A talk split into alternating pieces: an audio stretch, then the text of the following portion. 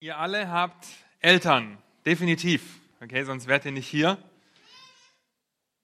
Vielleicht leben sie auch nicht mehr, aber ihr habt irgendwann mal Eltern gehabt. Und einige von euch sind vielleicht in eine Familie hineingeboren, wo, wenn ihr jetzt an diese Zeit zurückdenkt, viel Freude gehabt habt und euch darüber freut und dankbar seid, was eure Eltern alles für euch getan haben. Auf der anderen Seite denkst du vielleicht auch, wenn du wüsstest, wie grausam meine Kindheit war, wie sehr ich mir einen Vater gewünscht hätte, der zum Beispiel nicht trinkt, wie sehr ich mir eine Mutter gewünscht hätte, die sich um mich kümmert, fürsorglich um mich kümmert. Und da ist der Spruch umso wahrer, Freunde kann man sich aussuchen, seine Familie nicht. Das ist so wahr.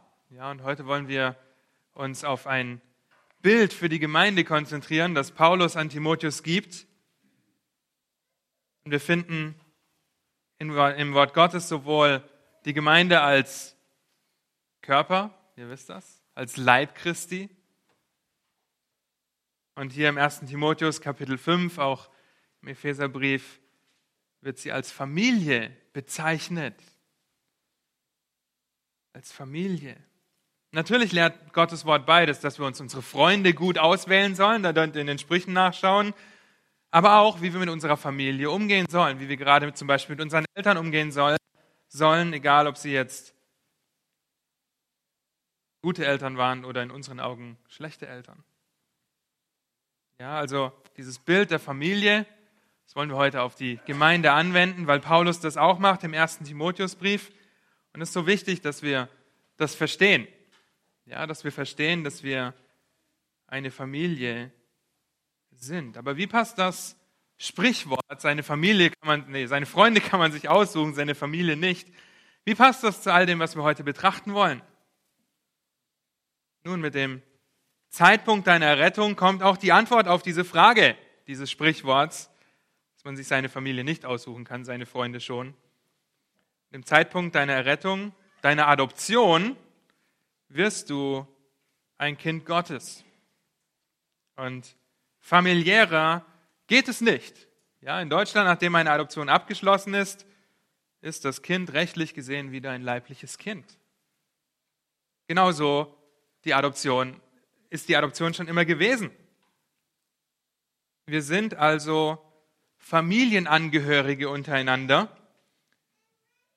und deshalb auch Geschwister. Und deshalb trifft dieses Sprichwort auch so gut auf die Gemeinde zu. Aber wie leicht fällt es uns oder wie leicht fällt es dir und mir heute zu sagen, in die Gemeinde zu gehen, ja, Freunde kann man sich aussuchen. Ich suche mir meine Freunde in der Gemeinde, mit denen ich mich gut verstehe, die ich vielleicht mag, ja, deren Charakter oder deren Humor ich vielleicht mag, die suche ich mir aus. Und alle anderen? Nee, mit denen will ich nichts zu tun haben. Deshalb ist es so wichtig, dass wir verstehen, es ist eine Familie. Und wir sollen als Familie auch gemeinsam Gott die Ehre geben. Bruder und Schwestern im Herrn. Als Kinder Gottes sind wir in einer Familie. Jetzt habe ich es, glaube ich, oft genug gesagt. Ihr habt das jetzt langsam hoffentlich aufgenommen. Ich weiß, es ist früh am Morgen. Das heißt, der Umgang miteinander ist ausschlaggebend und ist wichtig, weil wir sonst kein gutes Zeugnis auch nach außen sein können. Deshalb brauchen wir Informationen und Anweisungen für den Umgang miteinander. Genau hier knüpft Paulus jetzt an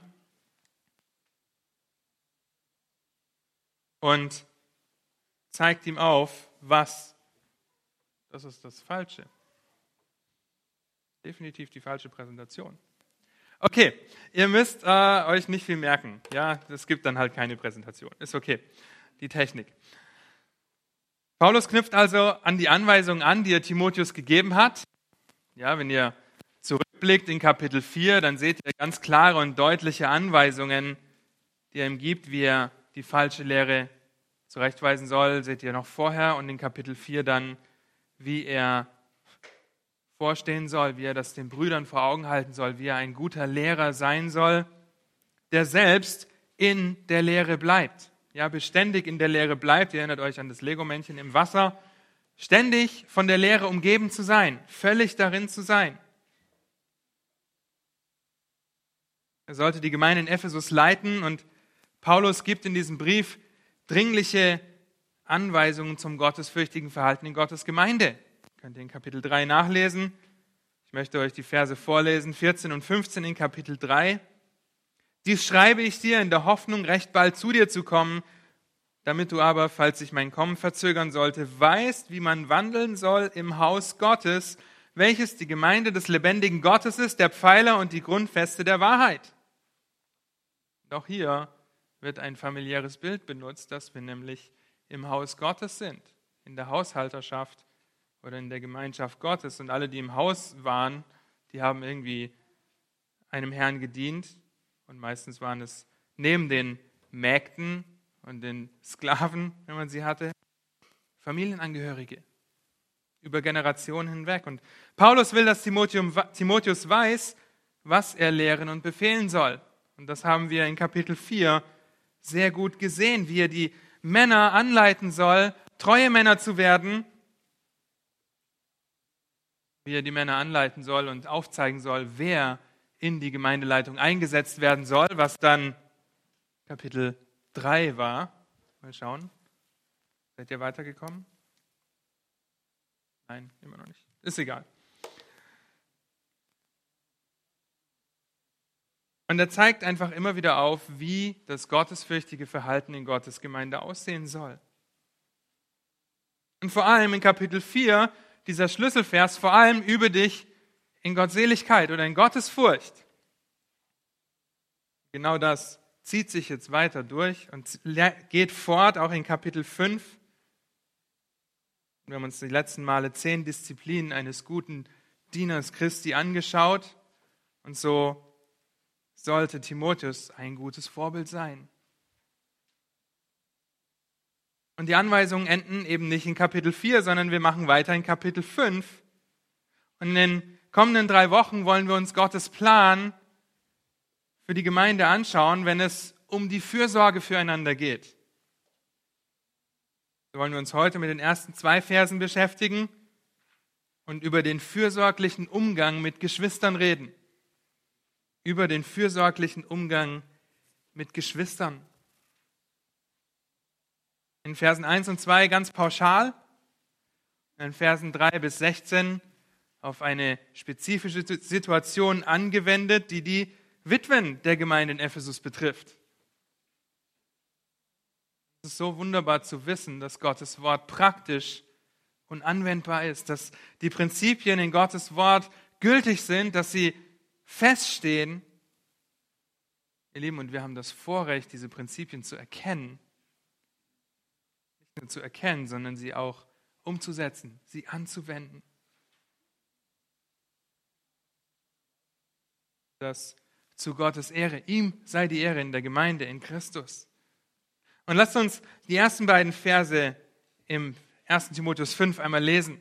Da heißt es, einen älteren Mann fahre nicht hart an, sondern ermahne ihn wie ein Vater, Jüngere wie Brüder, ältere Frauen wie Mütter, Jüngere wie Schwestern in aller Keuschheit. Das sind sehr kurze Verse, die sehr viel über den fürsorglichen Umgang miteinander aufzeigen und zum Ausdruck bringen. Nicht wirklich schwer, diese Verse zu verstehen. Das, was da steht, das bedeutet es auch. Paulus schreibt ziemlich deutlich und ohne komplizierte Worte oder bildhafter Rede, wenn wir uns mit dem fürsorglichen Umgang mit Geschwistern beschäftigen, dann können wir sehr, sehr praktisch werden. Zunächst findet ihr die Anweisung, um die sich das alles dreht. Ja, diese ganzen zwei Verse mit allen Altersgruppen, die dort beinhaltet sind, drehen sich um die Anweisung, die Paulus an Timotheus gibt das Zentrum dieser Verse ist das, was Timotheus auf alle diese vier Gruppen anwenden soll, was er tun soll. Und es ist wie so oft ein Verbot und ein Gebot. Er soll nicht hart anfahren, sondern er soll ermahnen. zunächst das Verbot, nicht hart anfahren. Epiplesso im Griechischen. Man könnte es auch vor den Kopf stoßen übersetzen. Das setzt sich aus zwei Worten zusammen, nämlich aus dem Wort epi, also vor, auf, oder eben dem Wort, ja, davor, und dem Wort plesso. Und das Wort plesso bedeutet schlagen, verletzen oder verwunden. Und diese zwei Worte zusammen bilden einen sehr, sehr harten Wortlaut. Timotheus soll genau das nicht tun. Er soll nicht durch seine Worte den anderen vor den Kopf stoßen, sie verbal verprügeln. Das ist ein Wort, das einen Ausdruck von Bereit Gewaltbereitschaft mit sich bringt. Das ist wirklich ein gewalttätiges Wort hier. Und hier sehen wir, dass Paulus von Timotheus nicht will, dass er die Geschwister in Ephesus mit brutalen Worten fertig macht.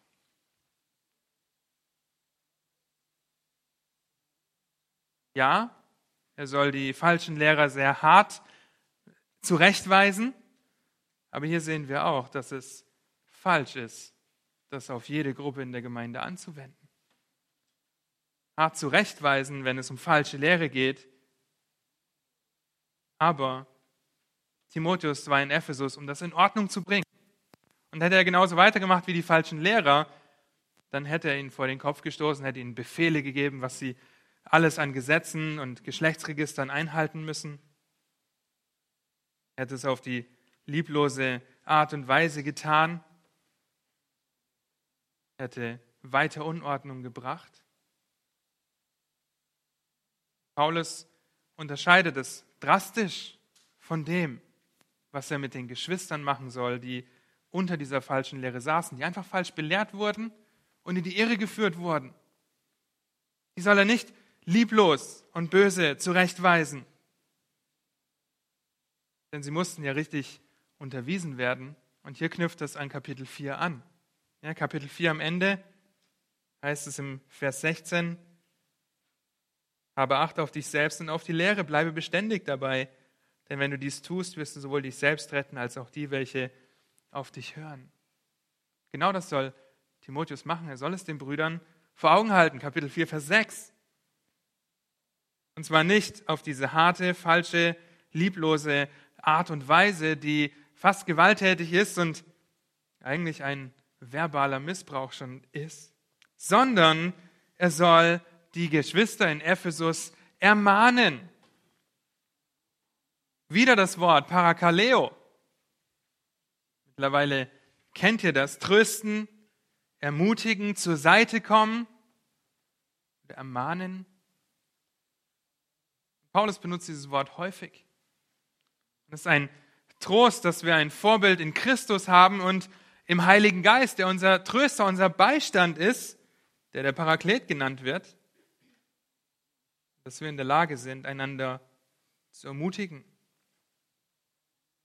Paulus soll in, Timotheus soll in der Lehre sein. Er soll sein ganzes Leben beständig in Gottes Wort verbringen, weil daraus die Lehrung nur erfolgen kann, die liebevoll ist und die liebevoll ermahnt und unterweist die Sünde liebevoll zurechtweist, die den Trauernden liebevoll ermutigt. Das soll Timotheus tun. Und wir müssen ebenfalls beständig in Gottes Wort unterwiesen werden, beständig darin lesen, beständig danach streben, Gottes Wort zu verstehen durch die Gnade des Heiligen Geistes, der uns erleuchtete Augen des Erkenntnisses gibt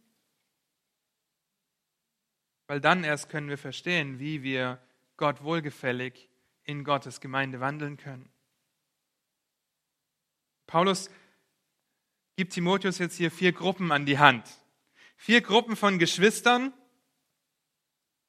und deckt damit die ganze Gemeinde ab. Alte und junge Männer, alte und junge Frauen. Er zeigt auf, wie der fürsorgliche Umgang mit Geschwistern, sowohl männlich als auch weiblich, aussehen soll wie Timotheus diesen Gruppen in der Ermahnung gegenübertreten soll. Die Ermahnung bezieht sich auf alle vier Gruppen, nicht nur auf die älteren Männer. Er soll sowohl die jüngeren Männer, die älteren Frauen und die jüngeren Frauen nicht hart anfahren, sondern er soll sie ermahnen. Und Paulus benutzt hier immer neutrale Wörter, also alt und jung, und setzt dann quasi das Maskuline oder Feminine dahinter, dass es ältere und jüngere, also Männer und Frauen sind. Und das ist so wunderbar, ja, dass er hier nicht irgendwie besondere schwierige Worte benutzt, sondern wirklich das, was hier steht, was auch bei euch in den Übersetzungen, was ihr lesen könnt, das meint Paulus hier. Und das ist so einfach und praktisch zu verstehen. Lass uns zunächst über den fürsorglichen Umgang mit älteren Geschwistern reden. Was sagt Paulus, wie er den älteren, ältere Männer behalten soll? Als Väter. Timotheus sollte jeden Mann, der älter ist als er selbst, wie ein Vater behandeln. Wir müssen verstehen, dass es in der damaligen Kultur nicht üblich war, dass Timotheus schon so eine große Verantwortung hatte. Ja, 4 Vers 12. Niemand verachte dich wegen deiner Jugend, weil du noch so jung bist. Er hatte Verantwortung.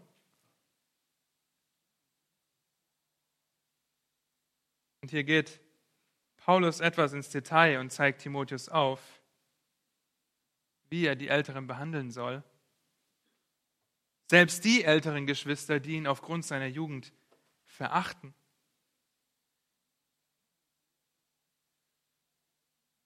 soll er als Väter ermahnen.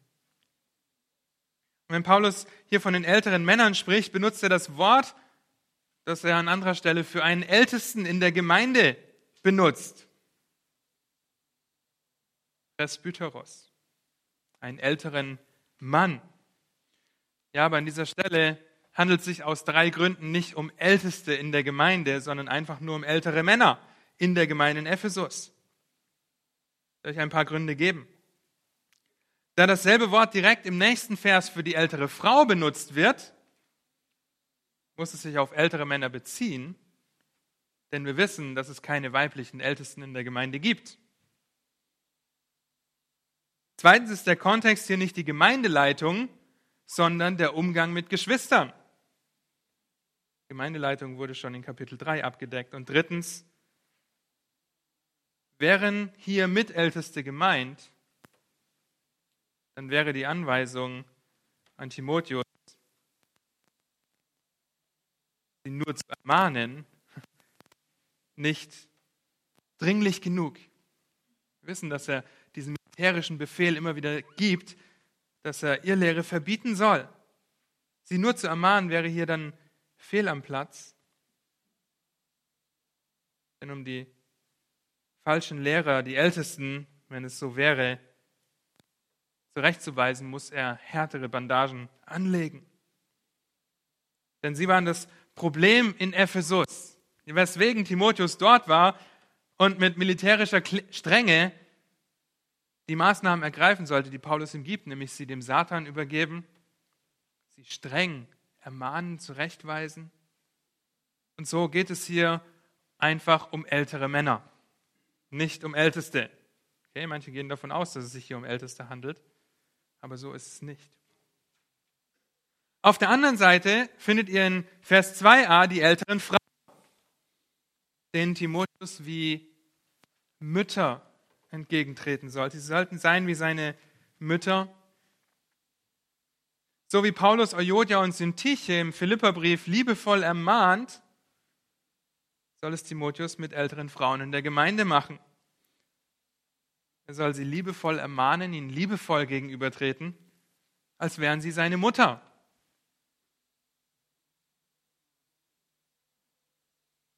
Warum ist es Timotheus oder warum ist es für Timotheus so wichtig, diese Anweisung zu bekommen? Wieso? Zum einen, weil es sehr wichtig ist, dass Timotheus versteht, dass es sich um eine Familie handelt, dass die Gemeinde eine Familie ist und wir familiär miteinander umgehen soll, sollen. Und zum anderen sehen wir den klaren Befehl in Gottes Wort, Ältere zu ehren, sie zu respektieren und sie zu würdigen. In 3. Mose 19, da werden wir noch öfter hingehen heute, 3. Mose 19, Vers 32 heißt es, vor einem grauen Haupt sollst du aufstehen und die Person deines Alten ehren. Und du sollst dich fürchten vor deinem Gott. Ich bin der Herr. Das ist ein klarer Befehl Gottes. Ja, ich weiß, dass nicht alle Geschwister, die älter sind, schon graue Haare haben, aber ich soll die Person eines Alten ehren. Auch in den Sprüchen könnt ihr immer wieder davon lesen, dass das graue Haar, graue Haar eine prächtige Krone ist. Und dann findet ihr in Sprüche 30, Vers 17 die Konsequenz des respektlosen Umgangs mit den eigenen Eltern. Dazu, Sprüche 30, Vers 17. Ein Auge, das den Vater verspottet und es verachtet, der Mutter zu gehorchen, das werden die Raben am Bach aushacken und die jungen Adler fressen. Ziemlich harte Worte, denn das eindeutige Gebot Gottes ist, Ehre Vater und Mutter.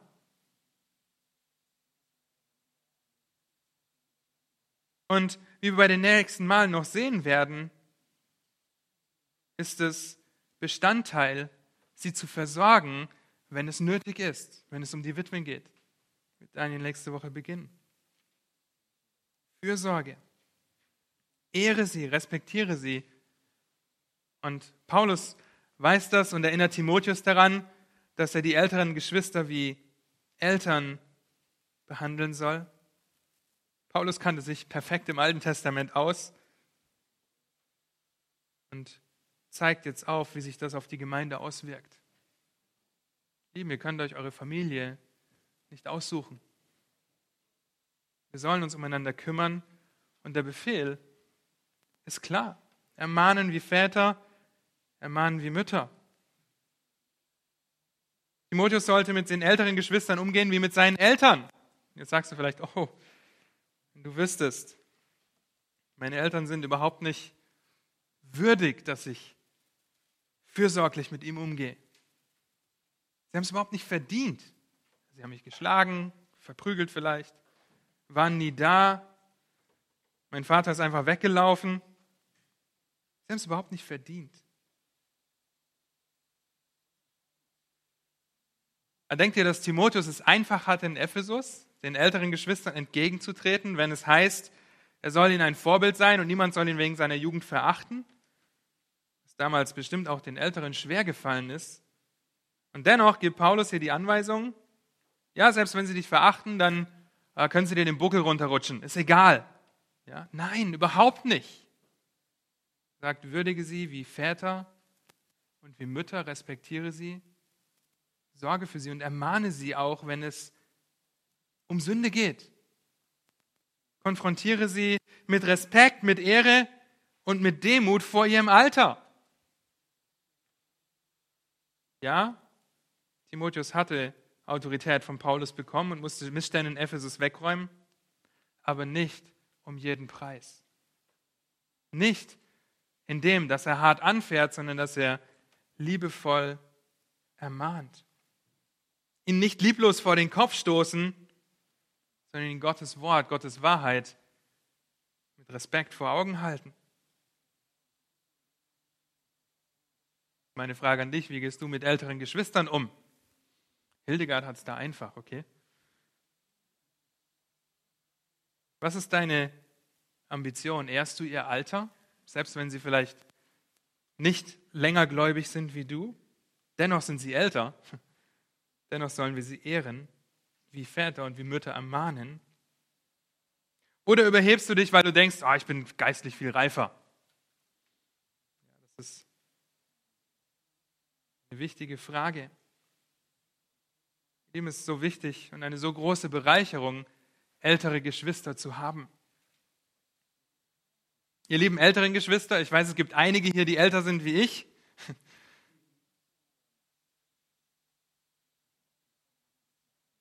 Es ist wunderbar und es ist ein Segen, euch in der Gemeinde zu haben. Ja, ich, meine Frau und ich, wir können so viel von euch lernen, profitieren. Wir können sehen, wie ihr auch im Alter ein gutes Vorbild seid oder danach strebt, ein gutes Vorbild zu sein und danach strebt Christus ähnlicher zu werden. Das ist wunderbar. Das ist eine wunderbare Ermutigung und ein Anreiz, euch nachzueifern. Ja, und dennoch gibt es vielleicht Situationen, wo wir euch als Jüngere liebevoll ermahnen oder ermutigen müssen. Aber es ist ein, eine Freude und ein Segen, hier so gemischt zu sitzen und so gemischt zu sein und so sehr auch von euch, ihr lieben Älteren, zu profitieren. Aber es gibt nicht nur die älteren Geschwister in der Gemeinde, es gibt auch die jüngeren. Und so sprechen wir über den fürsorglichen Umgang mit Geschwistern und über den fürsorglichen Umgang mit jüngeren Geschwistern. Timotheus soll ermahnen und nicht mit harten Worten zurechtweisen. Das trifft genauso auf die jungen Geschwister zu. Er soll ältere Geschwister wie Eltern ehren und respektieren, wenn er sie belehrt und ermahnt, Gott wohlgefällig zu wandeln. Und hier geht der Familienkontext noch weiter. In unseren Versen sehen wir, dass wir nicht nur Geschwister haben, die wir als Eltern behandeln sollten, sondern wir haben auch Geschwister, die wir als Bruder und Schwestern behandeln sollen. Und das sind die, die im selben Alter oder jünger als Timotheus sind, in dem Fall in Ephesus. Zunächst die jungen Männer. Vers 1b. Er soll sie mit Ernsthaftigkeit leiten und ermahnen. Lieben, wir sollen unsere Brüder lieben, ihnen nichts Böses mit Bösem vergelten.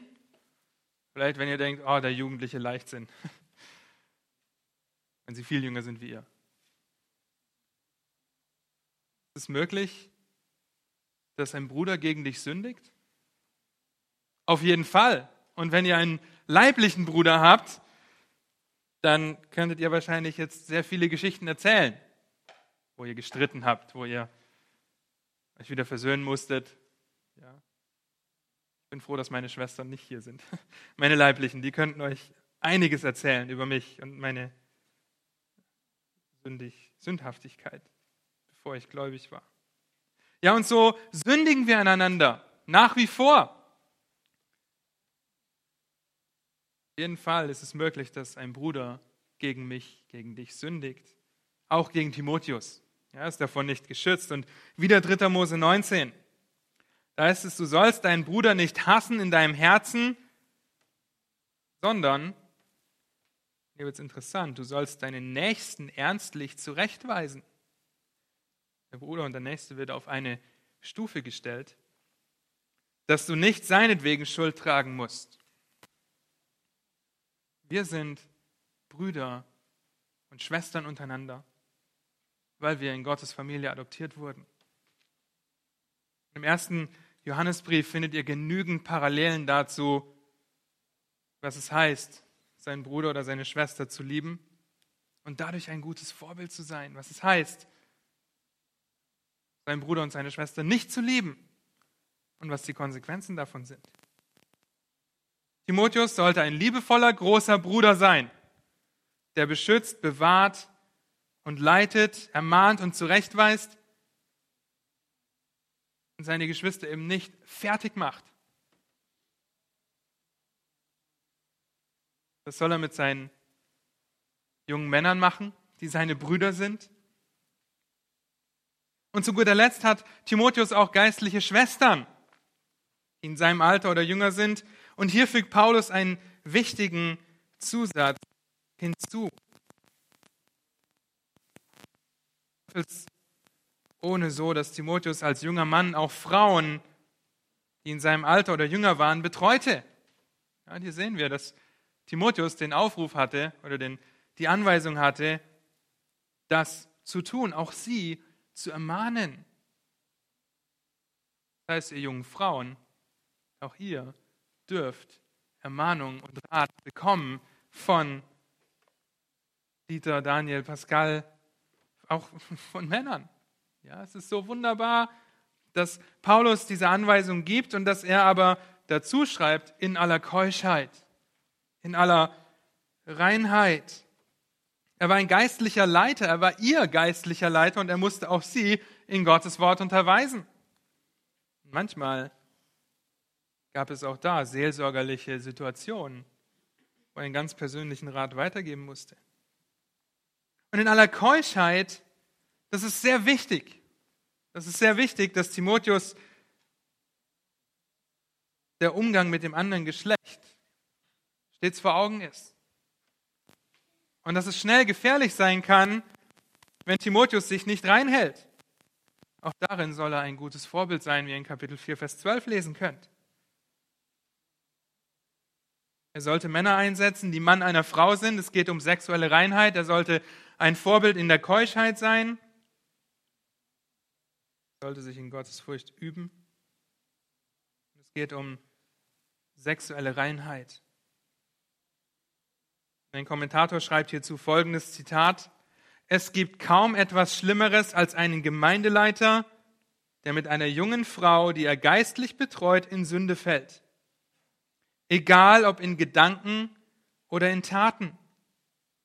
In einer geistlichen Familie ist das nichts anderes als Inzest. Zitat Ende. Sehr, sehr harte Worte.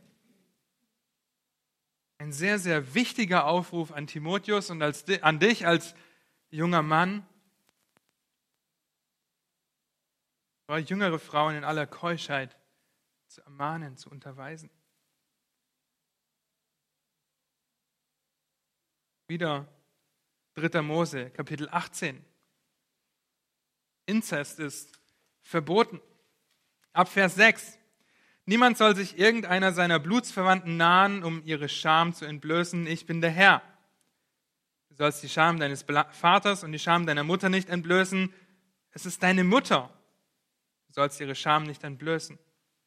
Du sollst die Scham der Frau deines Vaters nicht entblößen, denn, sie ist, denn es ist die Scham deines Vaters, die Scham deiner Schwester, welche die Tochter deines Vaters oder deiner Mutter ist, daheim oder draußen geboren. Ihre Scham sollst du nicht entblößen. Die Scham der Tochter deines Sohnes oder der Tochter deiner Tochter, ich weiß, es ist viel Familienbetitelung äh, hier. Ihre Scham sollst du nicht entblößen, denn es ist deine Scham. Die Scham der Tochter der Frau deines Vaters, die von deinem Vater gezeugt und deine Schwester ist, ihre Scham sollst du nicht entblößen. Du sollst die Scham der Schwester deines Vaters nicht entblößen, denn sie ist die nächste Blutsverwandte deines Vaters. Und so weiter und so weiter. Es ist so wichtig zu sehen, warum Timotheus sich in aller Keuschheit mit den jüngeren Schwestern auseinandersetzen soll. Warum er sie in aller Keuschheit ermahnen soll. Denn die falschen Lehrer in Ephesus haben das ausgenutzt. Könnt ihr in 2. Timotheus nachlesen. Sind in die Häuser gegangen, haben missbraucht. Und Timotheus sollte genau das nicht tun. Er sollte ein gutes Vorbild sein. Wenn ihr in 5. Mose guckt, dann seht ihr die Konsequenz von dem, was es bedeutet, Inzest zu vertreiben. Verflucht sei, wer bei seiner Schwester liegt, die die Tochter seines Vaters oder seiner Mutter ist. Verflucht sei er. Seine so dringliche Warnung. Und Paulus benutzte das Bild der Familie. Und wir haben in Gottes Wort so wunderbare Anweisungen, wie wir miteinander als Familie umgehen sollen. Und das Gleiche in der Gemeinde. Eben, ja, eure Freunde könnt ihr euch aussuchen, eure Familie nicht. Wir sind hier eine Familie. Und ihr lieben jungen Männer, mich eingeschlossen, nichts wird unseren Ruf so prägen wie der Umgang mit dem anderen Geschlecht. Nichts wird deinen Ruf so prägen wie der Umgang mit Frauen. Egal, ob ihr euch positiv oder negativ verhaltet. Bitte seid darauf bedacht, euren Schwestern in Reinheit gegenüberzutreten, sowohl in Gedanken als auch in Taten.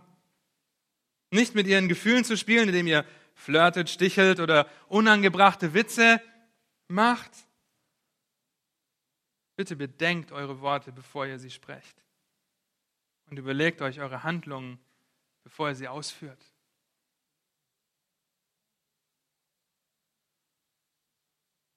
war die Aufgabe von Timotheus. Er sollte jüngere Frauen unterweisen, ermahnen, sie ihrer Sünde überführen, was, wie ihr wisst, zunächst unter vier Augen geschieht.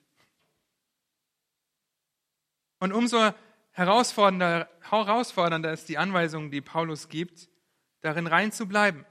Worten, Gedanken, Blicken und Taten. Timotheus sollte und musste einen Bund mit seinen Augen schließen.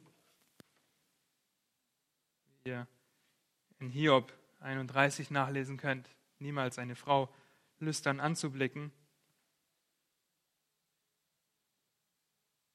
Ihr Männer studiert Sprüche 5 und Sprüche 7, um die Gefahren der Unreinheit zu sehen. Es ist so wichtig, dass wir verstehen, wie wir miteinander fürsorglich umgehen sollen, wie wir als Geschwister miteinander umgehen sollen, dass wir nicht sagen können, ah, das passt mir jetzt gar nicht, was, wen nehme ich heute? Ich habe Robert lang nicht mehr erwähnt, ja. Ähm, wie Robert sich jetzt hier benimmt, mit dem will ich überhaupt nichts zu tun haben. Er ist nicht hier, deswegen. Ähm, er wird sich anhören. Ich will nichts mit ihm zu tun haben. Ja? Nee, er ist mein Bruder und nicht nur mein Freund, den ich mir einfach aussuchen kann. Könnte auch Wladimir nehmen oder Daniel einen von den Daniels. Ja, nicht, dass es irgendwas gibt, warum ich denke, ach, ich will nichts mit euch zu tun haben. Aber es geht einfach darum, wir können uns nicht aussuchen, mit wem Gott uns in die Gemeinde stellt. Ja, und wir sollen miteinander fürsorglich umgehen. Bestimmt gibt es gute Freunde, die du hast in der Gemeinde, die mehr als deine Brüder und Schwestern sind, weil du sehr gut befreundet bist mit ihnen und dich sehr gut austauschen kannst. Aber das bedeutet nicht, dass du mit niemand anderem sonst reden, mit niemand anderem sonst ermahnen sollst, mit niemand anderem sonst auskommen sollst, sondern wir sollen uns umeinander in Fürsorge kümmern. Und hier ist das der Aufruf an Timotheus, an den Gemeindeleiter in Ephesus, der die Gemeinde unterweist, sie ermahnt, sie belehrt, Gottes Wort vorliest Und er fordert dazu auf, dass Timotheus die Sünden im Leben seiner Geschwister konfrontiert, dass er das alles ausbügelt, was die falschen Lehrer an Falten reingemacht haben. Timotheus ist ein Hirte, der sich auch als Seelsorger um die Herde kümmern sollte, fürsorglich, und zwar um jedes Alter und jedes Geschlecht. Und lasst uns mal zu Römer Kapitel 15 gehen. Denn ihr könntet hier sagen, ja, das ist ja für den Ältesten einer Gemeinde, für den Gemeindeleiter. Da bin ich aus dem Schneider. Aber Römer 15, Vers 14, da heißt es, ich selbst aber habe, schreibt Paulus, meine Brüder, die feste Überzeugung von euch, dass auch ihr selbst voll Gütigkeit seid, erfüllt mit aller Erkenntnis und fähig, einander zu ermahnen. Das heißt, wir sollen uns alle fürsorglich umeinander kümmern. Und die verbleibende Zeit möchte ich nutzen, um uns kurz vier Punkte zu geben. Vier Forderungen familiärer Fürsorge. Fängt alles mit F an, okay? Fast. Mit Sicherheit gibt es mehr als diese vier Forderungen familiärer Fürsorge. Aber in diese vier können wir die meisten einfügen. Und die Grundlage für die vier folgenden Punkte, die findet ihr in Johannes, 1. Johannes 3, Vers 18. Da heißt es, meine Kinder, lasst uns nicht mit Worten lieben, noch mit der Zunge, sondern in Tat und Wahrheit. Wir sollen nicht nur davon sprechen, dass ich meinen Bruder oder meine Schwester liebe im Herrn, sondern sie diese Liebe durch Taten sprechen lassen. Ich kann meiner Frau tausendmal am Tag sagen, dass ich sie liebe. Von früh bis spät an meinem Computer sitzen. Aber wenn ich mich egoistisch und unmöglich verhalte, dann macht das meine Liebe zu ihr, bringt es wirklich zum Ausdruck. Ich eigentlich gar nicht. Sie macht mich dann immer liebevoll darauf aufmerksam,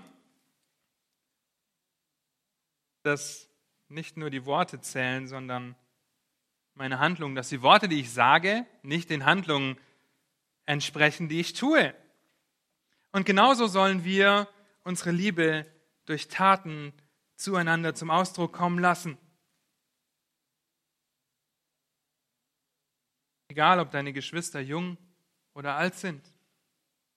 Egal, ob es sich dabei um deinen Ehepartner handelt, der gleichzeitig dein Bruder ist oder gleichzeitig deine Schwester. Wir sollen einander in Liebe dienen. 1. Johannes 4, Vers 7. Der zweite Vers als Grundlage. Geliebte, lasst uns einander lieben. Denn die Liebe ist aus Gott und jeder, der liebt, ist aus Gott geboren und erkennt Gott. Wir sollen einander lieben weil das ein Ausdruck dessen ist, dass Gott uns zuerst geliebt hat, dass wir ein Vorbild sind, dass wir ein Zeugnis sind in dieser Welt. Das sind die Einanderaufforderungen, die uns dabei helfen, fürsorgliche Familienmitglieder zu sein und darin zu wachsen, die Liebe zueinander mehr zum Ausdruck zu, zu bringen. Die erste Forderung ist die, dass wir einander ermahnen. Genau das, was Paulus hier Timotheus an die Hand gibt. Er soll sie ermahnen. Es ist das, was Römer 15 sagt, ermahnen. Und hier zwei unterschiedliche griechische Worte. Das, was Galater 6, Vers 1 sagt, dass wir einander zurechtweisen sollen, wenn ein Bruder in Übertretung fällt. Wie sieht das in deinem Leben aus? Bist du bereit, deinen Bruder oder deine Schwester zu ermahnen? Mit Respekt, mit Liebe, mit Würdigung, sie in ihrer Sünde zu konfrontieren, wenn du siehst, dass sie sündigen? Bist du schnell bereit, auf sie zuzugehen? Ja, bist du schnell bereit, auf sie zuzugehen oder hältst du dich in Menschenfurcht zurück? Du denkst, ah, das ist jetzt eine Frau und ah, das kann ich doch nicht machen, die ermahnen. Nein, wir sollen einander ermahnen. Wenn wir Sünde sehen, beim Esra-Training wurde uns immer gesagt, in der Gemeindezucht, wer es hat zuerst gesehen?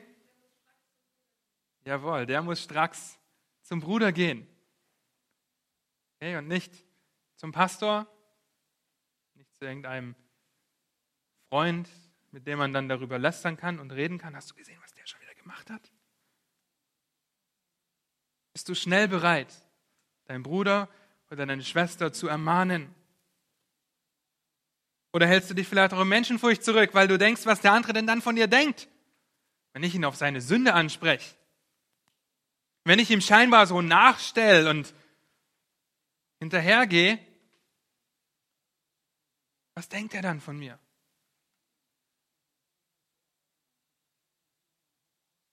Und auf der anderen Seite, wie sieht es aus, wenn du ermahnt wirst? Wenn ein Bruder oder eine Schwester auf dich zukommt dir eine Frage stellt, die dich eventuell in deinem Stolz verletzt oder überführt, wie gehst du damit um? Gehst du beispielsweise damit um, wenn dich jemand fragt, wo du die letzten Wochen warst, wenn du nicht in den Gottesdienst gekommen bist? Vielleicht gibt es eine plausible Erklärung, warum du nicht erscheinen konntest. vielleicht aber auch nicht, und du fängst an, dich zu verteidigen und sagen, ja, es war so eine harte Woche. Du kannst mir doch nicht so nachstellen, du kannst mich doch nicht fragen, wo ich war, das ist doch meine Sache. Mein Privatleben geht dich nichts an. Pascal sagt es immer so schön, ja, als Christ gibt es kein Privatsleben mehr. Wenn es keine Erklärung gibt, weil du vielleicht keine Lust hattest zu kommen oder nicht aus dem Bett gekommen bist, dann denkst du vielleicht, wenn du konfrontiert wirst und dich jemand fragt, der stellt mir nach, was soll das überhaupt? Der beobachtet, beobachtet mich so genau, will mich kontrollieren, manipulieren. Was soll das überhaupt? Vielleicht fängst du ganz schnell an, nicht das Beste zu denken, nicht das Wahre zu denken, nicht das Ehrbare zu denken, nicht zu glauben, dass dein Bruder oder deine Schwester, die auf dich zugekommen sind, dein Bestes will, weil sie dich in Liebe ermahnt. Weil sie ihre Liebe zum Ausdruck bringt und das auch bedeutet, dich auf Sünde anzusprechen. Lieben in der Gemeinde geht es auf keinen Fall um Kontrolle oder Manipulation. Es geht um einen gemeinsamen geistlichen Kampf, um die gemeinsame Heiligung, die ein Gemeinschaftsprojekt ist, in dem wir alle kämpfen, in der wir alle wachsen. Und deshalb sollen wir uns und müssen wir uns ermahnen und auch auf Sünde ansprechen, anspornen zu Liebe und zu guten Werken. Deshalb bitte, lasst uns schnell dabei sein, unsere Fürsorge für den anderen auch darin zum Ausdruck zu bringen, dass wir sie ermahnen, liebevoll entgegentreten.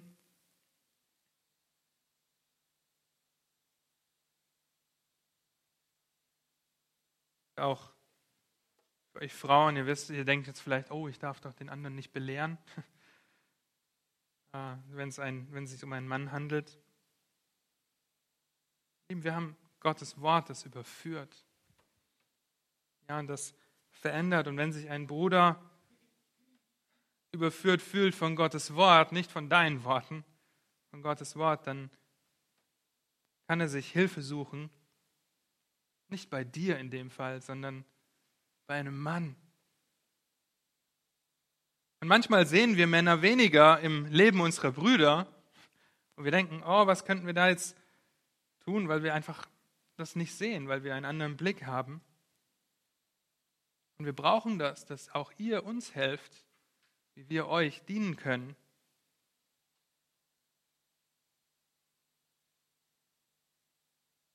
So wichtig, dass wir einander ermahnen, dass ihr nicht zurückhaltet, aber darin eure Liebe zum Ausdruck bringt und nicht denkt, ha, jetzt mache ich den mal so richtig fertig. Es geht immer, immer, immer um Wiederherstellung, um die Ehre Gottes. Deshalb lasst uns schnell dabei sein, zu ermahnen auf Gottes Wahrheit hinzuweisen. Die zweite der vier Forderungen familiärer Fürsorge ist die, dass wir einander ermutigen sollen. Es ist wichtig, dass wir uns um Geschwister kümmern, sie ermahnen und zurechtweisen. Aber genauso wichtig, sie zu erbauen und sie zu ermutigen. 1. Thessalonicher 5, Vers 11. Darum ermahnt einander und erbaut einer den anderen, wie er es auch tut. Die Heiligung ist ein Gemeinschaftsprojekt. Ist dabei von grundlegender Bedeutung. Gott braucht die Gemeinde nicht, um Menschen zu retten. Ja, er kann Menschen retten. Er benutzt die Gemeinde als Werkzeug und hat sie als seine Botschaft auf Erden eingerichtet. Aber er ist in sich selbst genügsam. Er, er bräuchte nichts, um zu retten. Er könnte das einfach so tun. Und er tut das einfach so. Aber dann gibt er uns die Gemeinde, in der wir einander erbauen, ermahnen, ermutigen, trösten. Denn wir brauchen die Gemeinschaft mit Geschwistern. Hey, ein Christ, der sagt, ich komme alleine klar, der rennt direkt ins Verderben. Wir brauchen es, dass wir einander ermutigen, Gottes Wort zu lesen, zu beten und Gemeinschaft zu haben. Und diese vier Punkte unterscheiden sich mit Sicherheit nicht so extrem voneinander. und überschneiden sich in vielen Bereichen. Und dennoch gibt es kleine Unterschiede. Ein Bruder oder eine Schwester, die sündigt oder der sündigt, der muss ermahnt werden. Eine Frage. Sie gewonnen haben, dann müssen wir sie aber nicht ständig immer wieder an die gleiche Sünde erinnern, sondern sie vielmehr ermutigen, weiter gegen sie anzukämpfen, weiter gegen die Sünde zu kämpfen, von der sie überführt wurden. Lieben, ich möchte euch ein paar praktische Sätze ans Herz legen, wie ihr einen Bruder oder eine Schwester ermutigen könnt. Manche davon hören sich vielleicht komisch an, weil in unserer Kultur sagen wir zueinander nicht so häufig, ich habe dich lieb und deswegen mache ich das so und so, deswegen ermahne ich dich und ermutige ich dich. Aber wir sollen einander lieben. Die Bibel fordert uns auf, einander zu lieben. Deshalb gleich der erste Satz, der deinen Bruder oder deine Schwester ermutigt. Ich habe dich lieb und möchte dich ermutigen, den Kampf zu kämpfen. Ja? Und das könnt ihr euch vielleicht geschlechterspezifisch zusprechen. Wir als Ehepaar sprechen das auch anderen Ehepaaren zu, dass wir sie lieb haben und ermutigen möchten zu kämpfen. Ich weiß, dass es Dieter und Pascal auf dem Herzen liegt, euch zu ermutigen, den guten Kampf zu kämpfen, weil sie euch lieb haben.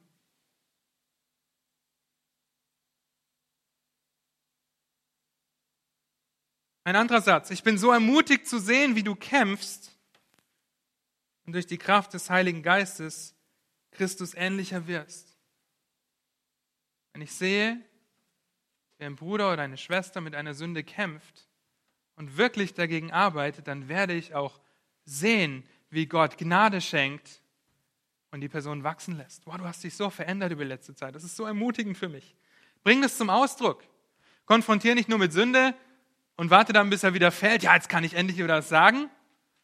Ja, sondern ermutige in der Zeit des geistlichen Kampfes und zeig auf, was das für ein Zeugnis ist. Zeig auf, was das für ein Zeugnis für dich ist, zu sehen, wie der andere kämpft, wie durch die Kraft des Heiligen Geistes Christus ähnlicher wird. Ob sich das jetzt um Sünde handelt oder die Auswirkungen der gefallenen Welt. Lieben, wer von euch ist nicht ermutigt von Ninas Zeugnis? Bringt das zum Ausdruck und ermutigt eure Geschwister darin. Ein anderer Satz, ich bin Gott so dankbar für die Veränderung in deinem Leben. Dasselbe, wir sollen Gott die Ehre geben, wir sollen ihn groß machen und warum nicht auch einander das zusprechen, wie dankbar wir Gott sind. Wie dankbar wir ihm sind, dass wir in einer Gemeinde sein dürfen. Wie dankbar ich Gott bin, in dem Hauskreis zu sein, in dem ich bin. Bringt das zum Ausdruck, um den Bruder oder die Schwester zu ermutigen. Sie auch in sehr schweren Zeiten ermutigen. Ich glaube, dass Gott groß ist und sich in deinem Leben verherrlicht und ich bete, dass du ihm vertraust. Es ist eine Ermutigung zu wissen, wenn Geschwister für dich beten, für einen beten. Zu guter Letzt als Ermutigung, ich weiß, dass du es schaffen kannst, Gott die Ehre zu geben, weil er dich durch seine Gnade dazu befähigt. Gottes Verheißungen zusprechen ist die größte Ermutigung. Zu wissen, dass Gott uns nicht über unser Vermögen versuchen wird, weil Gott treu ist. Aber wie oft vergessen wir das in schweren Situationen und brauchen die Ermutigung und den Zuspruch von Geschwistern. Manchmal brauchen wir auch die Ermutigung einfach, auf die Ewigkeit zu blicken, daran erinnert zu werden, was das Ziel ist. Ermutigt zu werden, an Gottes Verheißungen festzuhalten. Und das ist so gut, so gut, das wir einander haben. Ein weiterer Aspekt der familiären Fürsorge ist das einander ertragen. Und das Er könnt ihr gerne in Klammern setzen, dass es ein Ertragen oder ein Tragen bedeutet. Es beinhaltet, in den schwierigen Zeiten mitzutragen. Bedeutet manchmal auch Sünde zuzudecken und zu vergeben, ohne sie anzusprechen. Es bedeutet manchmal auch einfach den Stallgeruch in der Gemeinde auszuhalten, weil man genau weiß, wie es draußen stinkt.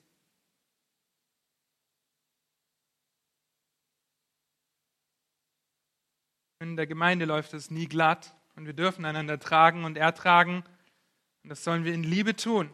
Kolosser 3, Vers 12. So zieht nun an, als Gottes auserwählte, heilige und geliebte, herzliches Erbarmen, Freundlichkeit, Demut, Sanftmut, Langmut. Ertragt einander und vergebt einander. Wenn einer gegen den anderen zu klagen hat, gleich wie Christus euch vergeben hat, so auch ihr. Epheser 4, Vers 1 und 2. So ermahne ich euch nun, ich, der Gebundene im Herrn, dass ihr der Berufung würdig wandelt, zu der ihr berufen worden seid, indem ihr mit aller Demut und Sanftmut, mit Langmut einander in Liebe ertragt. Die Aufforderung, dass wir einander vergeben, weil wir eine Familie sind. Die Aufforderung, dass wir einander in Liebe ertragen und in Liebe tragen, weil wir eine Familie sind. Gerade Epheser 4, Vers 1 und 2 geht an die Gemeinde in Ephesus, wo Timotheus gerade ist, zu dem Zeitpunkt des ersten Timotheusbriefes. Nicht nur, dass wir einander ertragen sollen und dürfen, sondern Paulus zeigt in diesen zwei Stellen wunderbar auf, wie das geht. Demütig, sanftmütig und langmütig. Wie reagierst du in Gedanken und in Taten, wenn dein Bruder oder deine Schwester eine Aufgabe, eine Arbeit oder sonstige Sache nicht nach deinen Vorstellungen macht? Regst du dich auf? Du denkst, ah, ich könnte es so viel besser? Oder bist du demütig, langmütig und sanftmütig? Das heißt, das einfach Schwamm drüber. Es ist keine definierte Sünde. Ja, und hier geht es darum, wenn es sich nicht um klare Sünde handelt. Ja, Pascal spielt ganz anders Klavier als Tabea. Wie Pascal spielt, gefällt mir überhaupt nicht. Als Beispiel. Oder wie Tabea spielt, gefällt mir überhaupt nicht. Oder wie ich spiele. Ich spiele auch. Ja. Wie reagiere ich darauf? Denke ich, oh, ich kann so viel besser und was soll das überhaupt? Wie kommt er überhaupt in die Lage, das tun zu dürfen. Wie reagierst du? Auf der anderen Seite, wenn dein Bruder oder deine Schwester mal einen Durchhänger hat,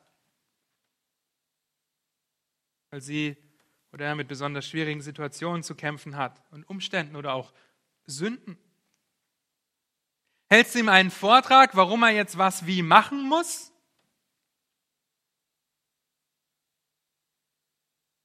Oder warum er oder sie unbedingt das und das und zwar genau so machen muss, weil es bei mir auch funktioniert? Lieben, das setzt so unter Druck. Natürlich sollen wir ermahnen und ermutigen, aber mit Gottes Wort und nicht mit eigenen Vorstellungen. Wir einander in Liebe, Demut und Sanftmut ertragen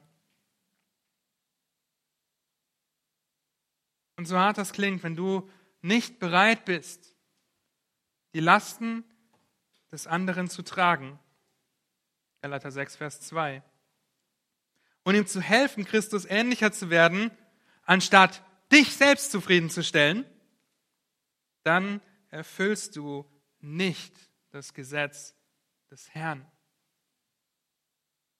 Wenn du nicht dazu bereit bist, die Lasten des anderen zu tragen, könnt ihr nachlesen, Galater 6, Vers 2. Das sind harte Worte, denn sie erinnern uns daran, wie sehr wir wachsen müssen, einander zu tragen, einander zu ertragen, zu ermutigen und zu ermahnen.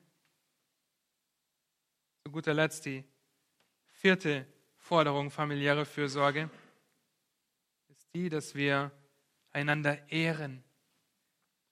Einander ehren.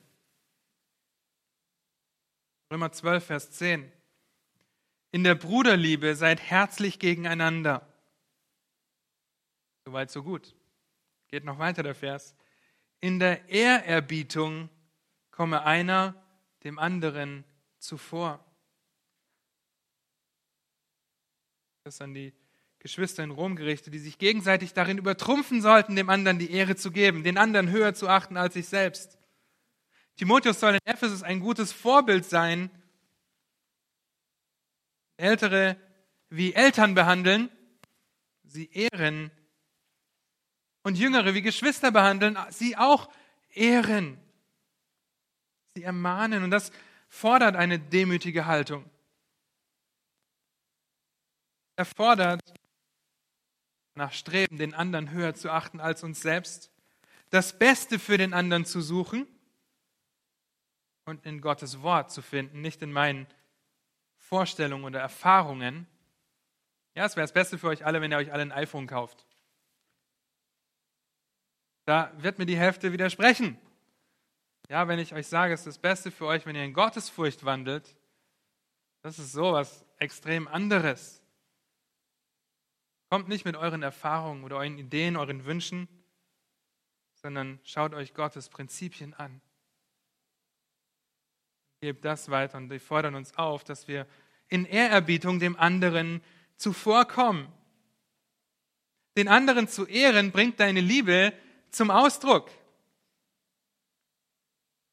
Den anderen zu ehren bedeutet ihn bei Zeiten zu ermahnen, zu wissen, wann Ermutigung an der Zeit ist und zu erkennen, wann ich dem anderen dienen kann, indem ich ihn ertrage und mittrage. Den anderen nicht höher zu achten als sich selbst, das geht so schnell. Sich selbst als den Maßstab zu nehmen, sich selbst als die höhere Instanz zu nehmen, geht so schnell. Aber wir werden dazu aufgefordert, den anderen höher zu achten als uns selbst, weil es genau das Gegenteil von dem ist, was die Welt macht. Denkt an Christus, der die Füße gewaschen hat.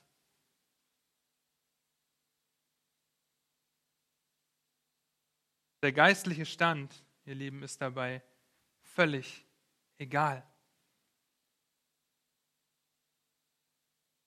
Wenn heute hier jemand zum Glauben kommt, dann ist er mein Bruder oder meine Schwester. Er muss sich nicht erst beweisen. Ja, warten. Warte mal noch drei Wochen und dann sehen wir weiter, ob du wirklich zur Familie gehörst. Wenn er Christus als Herrn und Retter in seinem Leben bezeugt, dann ist er dein Bruder oder deine Schwester. Der geistliche Stand, dein Bruder oder deine Schwester höher zu achten als sich selbst, ist egal. Der geistliche Stand, einander zu ehren, ist egal. Wir sollen höher achten als uns selbst. Wir sollen in der Ehrerbietung dem anderen zuvorkommen. so wichtig und essentiell, dass wir verstehen, wie wir miteinander umgehen sollen. Es war für Timotheus wichtig zu verstehen, wie er seine Schafe ermahnen soll. Das soll er so tun, indem kein schlechtes Wort aus seinem Mund kommt, sondern nur was Gutes zur Erbauung, wo es nötig ist, damit es dem, Gnadende, dem Hörenden Gnade bringe. Überleg dir deine Worte, überleg dir deine Handlung, bevor du sie ausführst. Frage einen Freund oder deinen Partner oder deine Eltern, in welchen Bereichen du dazu tendierst, deine Geschwister anzufahren, sie verbal fertig zu machen oder auch gedanklich fertig zu machen, anstatt sie zu erbauen, anstatt sich fürsorglich um sie zu kümmern. Müssen alle danach streben, dass wir in Liebe ermahnen, ermutigen, ertragen und ehren.